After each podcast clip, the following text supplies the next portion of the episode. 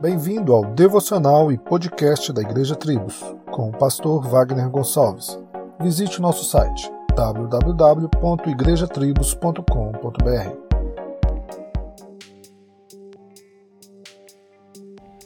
Em seu livro Atributos de Deus, Arthur Pink inicia falando sobre a solidão de Deus. Algo estranho de se pensar caso você não mergulhe nas Escrituras para estudar sobre a pessoa bendita do Senhor. Ele fala sobre esta solidão no sentido de, antes de todas as coisas serem criadas, o Deus eterno estava só e não se sentia vazio e carente de atenção, porque o próprio Deus é completo em si mesmo. Já o ser humano, pelo contrário, é carente destas coisas.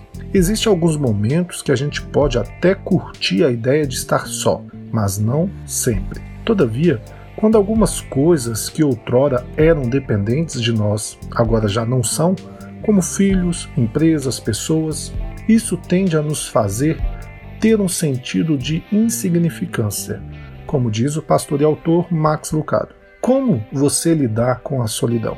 Em chocolates? Em pets? Em álcool? Em angústia? O convite para todos nós, quando nos sentirmos só, é primeiro irmos até o Senhor, que nos prometeu que jamais nos deixariam órfãos. Ele se faz presente, mesmo em meio a este mundo mal.